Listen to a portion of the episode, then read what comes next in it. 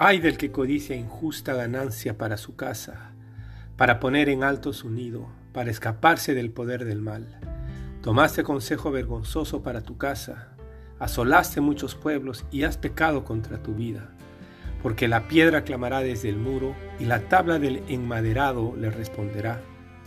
Ay del que edifica la ciudad con sangre y del que funda una ciudad con iniquidad. ¿No es esto de Jehová de los ejércitos? Los pueblos pues trabajarán para el fuego, y las naciones se fatigarán en vano, porque la tierra será llena del conocimiento de la gloria de Jehová, como las aguas cubren el mar. ¿De qué sirve la escultura que esculpió el que la hizo? Ay del que dice al palo, despiértate, y a la piedra muda, levántate. ¿Podrá él enseñar?